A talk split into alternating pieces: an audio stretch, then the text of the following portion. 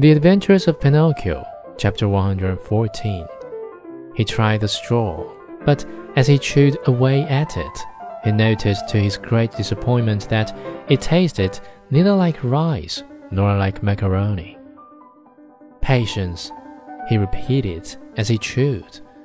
If only my misfortune might serve as a lesson to disobedient boys who refuse to study. Patience, have patience. Patience indeed, shouted his master just then, as he came into the stable. Do you think perhaps, my little donkey, that I have brought you here only to give you food and drink? Oh no. You are to help me earn some fine gold pieces. Do you hear? Come along now. I am going to teach you to jump and bowl, to dance a waltz and a polka, and even to stand on your head. Poor Pinocchio, whether he liked it or not, had to learn all these wonderful things. But it took him three long months and cost him many, many lashings before he was pronounced perfect.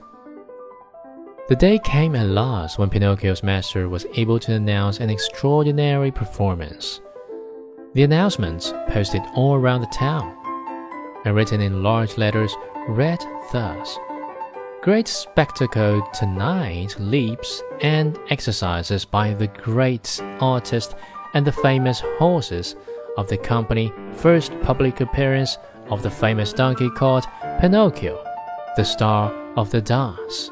The theater will be as light as day.